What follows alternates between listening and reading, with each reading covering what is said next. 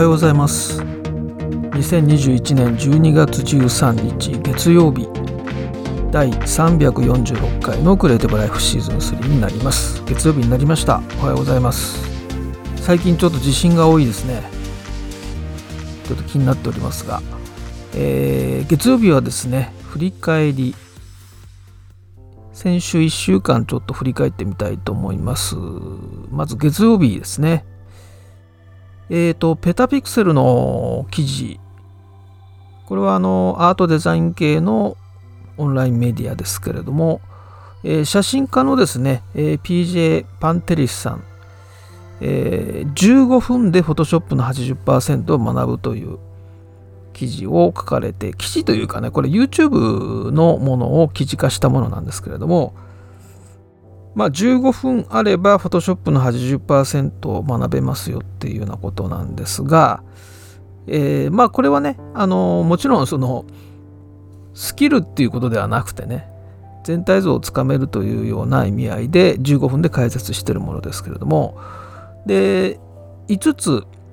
覚えることが覚えるというか、まあ、理解しなければいけないというものがあってそれをまあ YouTube で解説してるんですね。で1つ目がレイヤー。そしてマスク調整選択コンテンツアウェアコンテンツアウェアっていうのは、えー、日本語の Photoshop で言うとコンテンツに応じた何々っていうのは結構 AI 機能がありますよね。まあそういったものをうまく使っていきましょうというようなのが5番目ということですね。で、これはまあそのもちろんね15分で80%っフォトショップを習得っていうわけではなくて、えー、全体像を理解できるということは、まあ、どういう順序でどこに絞って学んでいけばいいかっていうのが分かりますよっていうことなんですけどもね。でまあこれはあのフォトショップライブの方で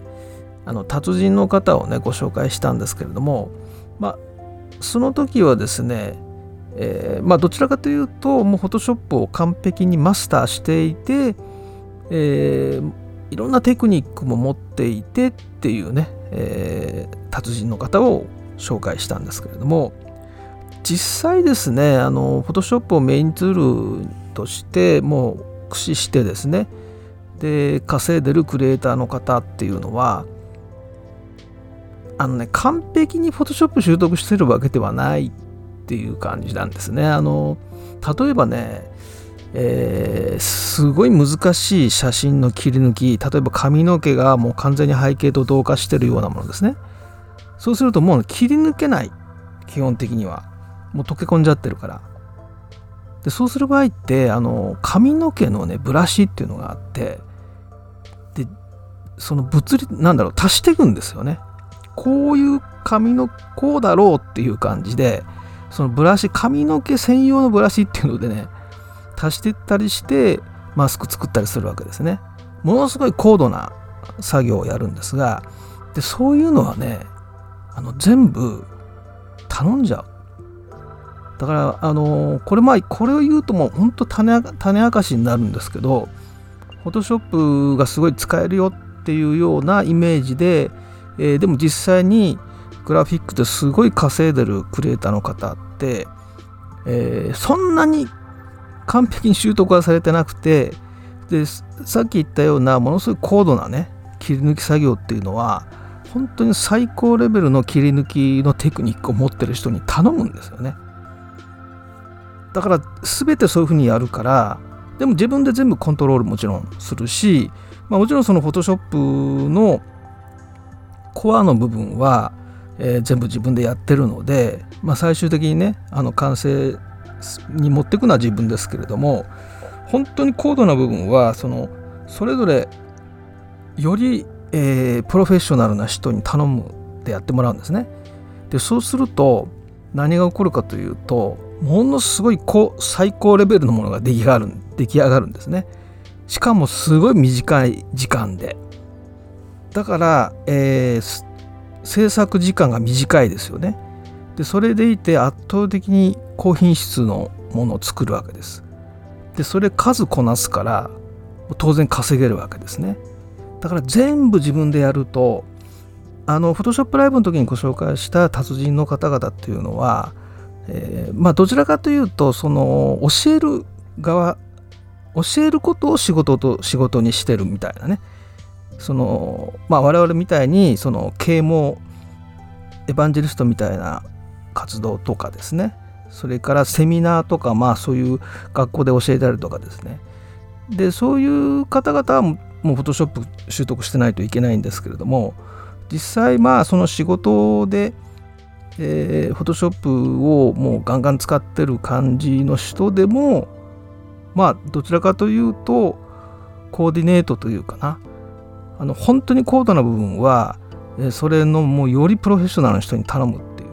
で音楽業界で今あのコライトでやってるじゃないですか。コライトっていうのは要するにその複数の人たちが集まって1曲作るっていうね。例えばえー、作曲家の人5人呼んできてで同じテーマでそれぞれの作曲家にサビを作ってもらってでその中からイメージに近いものを選んでで、えー、今度はじゃあ A メロは B メロ B メロはっていうふうに、えー、その5人の作曲家がですね同じように作業していくんですね。それでいいものを取っていくという。もう完全に共同作業でやっていく。で日本はまたそんなにやっぱりあのソロでやってるソロでね例えば作曲家が1曲作ると。アルバム作る時にまあ例えば10曲であれば5人56人の作曲家がそれぞれ1曲作るみたいな感じはまだ多いと思うんですが結構海外でね賞を取ってるあの曲の作り方を見るともう完全にコライトなんですよね。本当に部分部分部分集まってこうなんだろうコラボレーションですよね。でそれが今今度デザインもそういう風になってきてるので、えー、そのクラウドでそのコラボレーションできるようなまあウェブで言うと Figma みたいなものとかね。でそういうのがすごい、えー、支持を得てるのはデザインの方もそういう風になってきてるということで。まあだから Adobe も完全にそっちに舵を切ってクリエイティブクラウドのコラボレーションスペースっていうのをね、えー、来年出すわけですけども。だからそのフォトショップで稼ぐみたいなねちょっとあまりいい言い方じゃないんですけども、えー、のポイントはそういうことです。あの一人で全部習得して全部一人でやるともう限界が来ますからあのそんなに稼げないんですよね。あの効率よくやるためにねそのいろんな自動化したりとかプラグイン使ったりとかっていうことで、えー、ある程度まではあのできるんですけどやっぱり今みたいな共同編集コラボレーションでやってるのに比べるとですね、えー、もうやっぱり本当に全然違うのででそのぐらいあのー、でそれが可能になったのはいろんなやっぱコラボレーションツールだしでフォトショップがフォトショップとかイラストレーターもあのー、共同編集できるようになってきてるじゃないですか。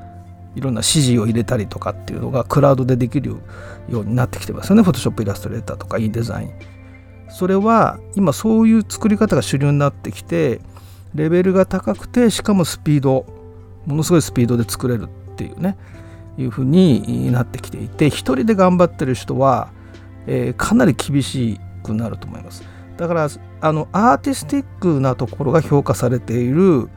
まあかなりアート寄りの人は大丈夫だと思いますけどもまともに戦うとですね、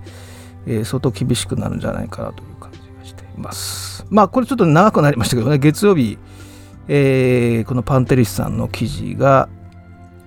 とても面白かったのでちょっと紹介しました。で火曜日はですね、えー、ブルームバーグの記事の中で JP モルガンがですねまあこれはねでもいろんなところで言われてるんですけどオミクロン株というのは感染力すごい強いのでまあ広まるんではないかと。しかしながら、えー、致死率は非常に低い今のところはですねだから、えー、まあ完全にこう置き換わるっていうことがあった時に、えー、そのパンデミックは終わるんではないかっていうような、まあ、だから季節季節性のインフルエンザの近いものに変容していくんではないかっていうようなことを、まあ、書いていました。でそれはいろんなところでね言われていてえかなりね、あのー、まあ、落ち着いてきてる感じなんですね。パンデミックはもうもうそろそろって感じなので。それで、えー、このパンデミックで急成長した分野っていうのがありますよね。このコロナになったからこそ業績を伸ばしたっていうね。でそういったところは、えー、まあコロナパンデミックが終わることによって成長が止まるもしくは鈍くなるんじゃないかという懸念が出てきたんですね。それで、えー、この火曜日のニュースではドキュサインっていうね、あのー、電子署名の結構注目されずっとコロナの時に成長してきたスタートアップがあるんですが、えー、株がもう急落したっていうね。でアドビがちょっととばっちりというか、まあ、アドビサインの競合なのでアドビの株も引きずられてちょっと落ちたっていうね。だからまあそのねパンデミック終わって、えー、そのコロナ前に戻すような企業も出てくるしだからそのドキュサインのような企業というのは急成長してきたんだけどこの2年間でもそれはちょっと鈍るんじゃないかっていうようなマーケットの反応があったということですね。はい、水曜日はですね、えー、日本メタバース協会っていうのがね設立されましてでおなんだすごいなっていう見出しだけ見たらですねでまあでも実際はその仮想通貨交換業者とかまあウェルウォレットをやってる企業が中心になってるということで、まあ、仮想空間プラットフォームの中のそのまあ暗号資産の部分に絞られてるということで、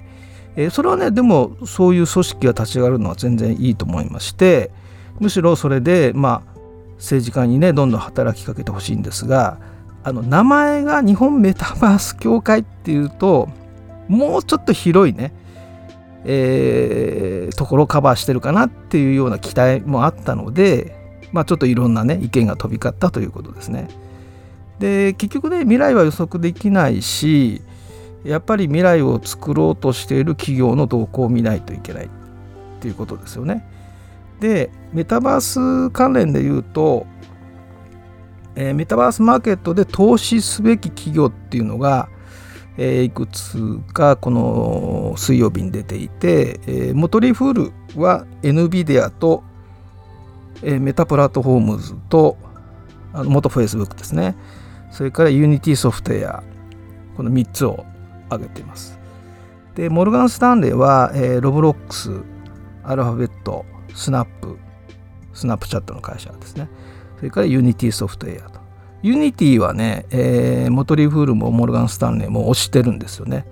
で、 Unity は、えー、この間ですね、 Weta Digital、あの映画のね、ハリウッド映画とかの、v、VFX やってる会社を買収っていう発表がありました。でメタバース関連も映画とかゲーム以外メタバース関連もっていうのはね視野に入れてますよっていうことがあったので、えー、結構注目されていると。で競合しているアンリアルエンジンのエピックゲームスは NVIDIA の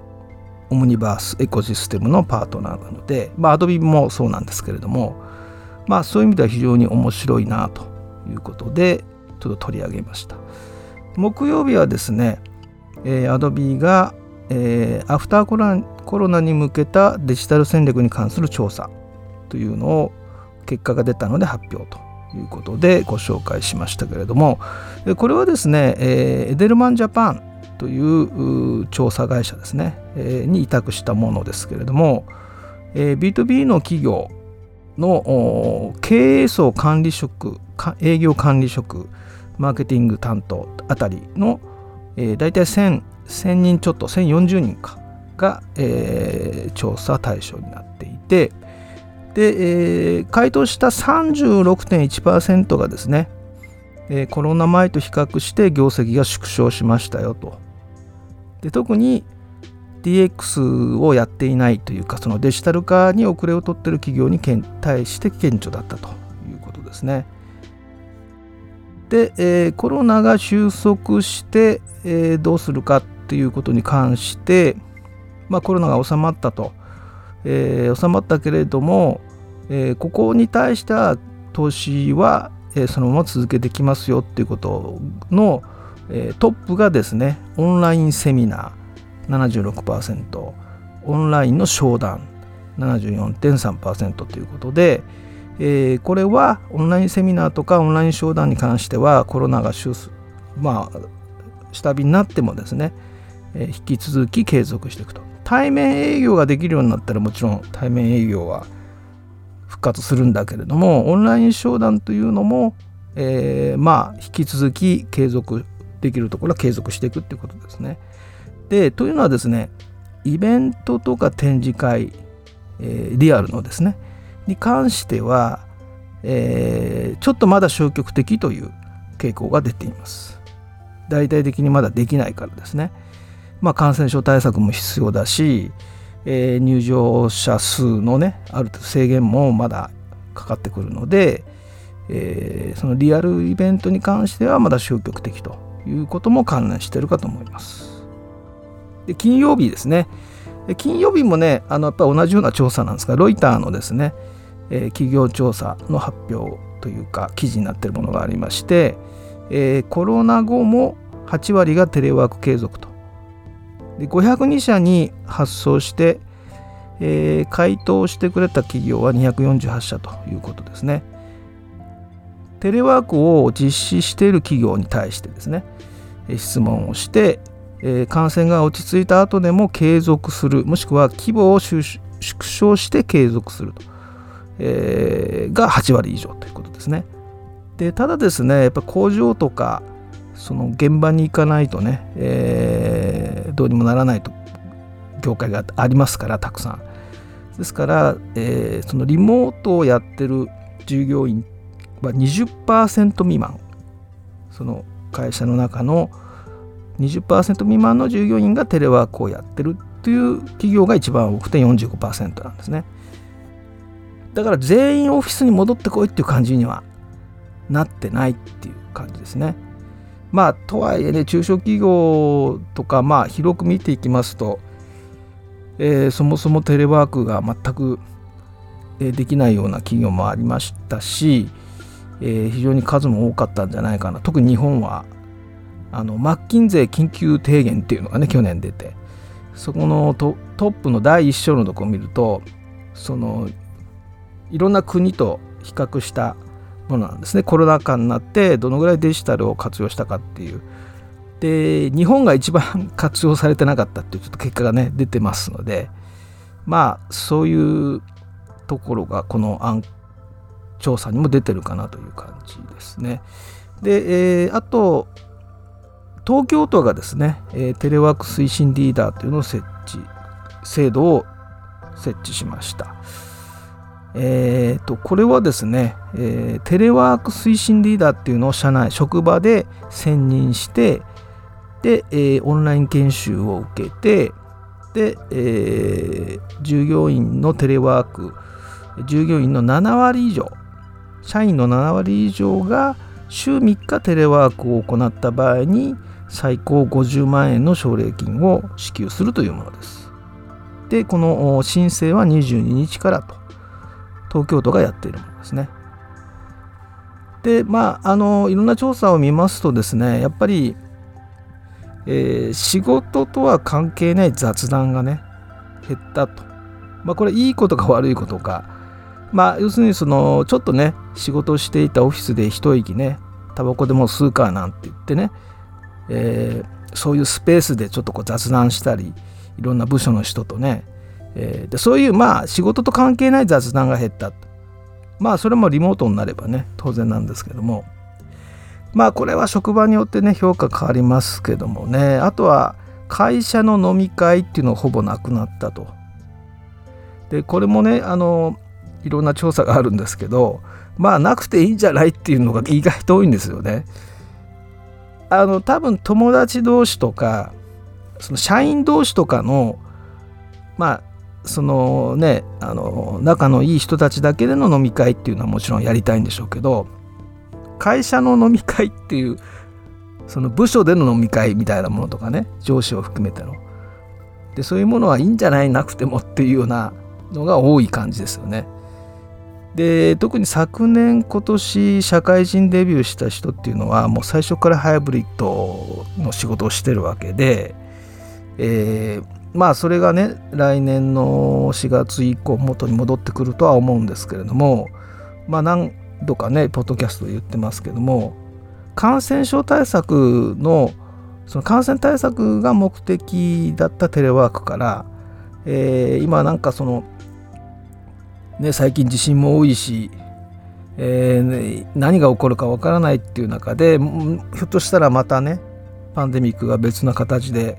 出てくるかもわからないと。リスクヘッジとしての戦略的なテレワークというのを検討し始めてるっていう。これは、えー、気づいたっていうことでしょうね。それは実質できなかったんだけれどもこの特に昨年ですね。あのコロナ禍の中でやむを得ずやったことをやったんだけども、まあ、それなりの結果が出たっていうことで企業の中で、えー、重要な何かこう戦略の一つっていう形でピックアップされてるってことだと思います。とにかく世界はハイブリッド働き方もハイブリッドっていう今状況ですからまあそれに倣うような結果が出てます。はい、土曜日はですね、えー、Adobe がコンテントキャル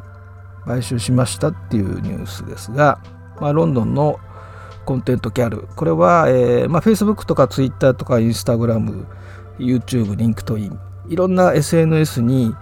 投稿するときにスケジュールを組んで、で、内容を変えたり、ターゲットに合わせて、いろいろその計画を練りますよね。で、そういったもタスクを全部自動化するものです。まあ、ソーシャルアカウント用の非常に高度なコラボレーションツールですね。えー、この ContentCal を Adobe が買収しましたと。 Experience Cloud あたりの、まあ、何か一つのソリューションになるのかなという感じはします。はい、そして、えー、昨日はですね、えー、このポッドキャストが、えー、Spotify と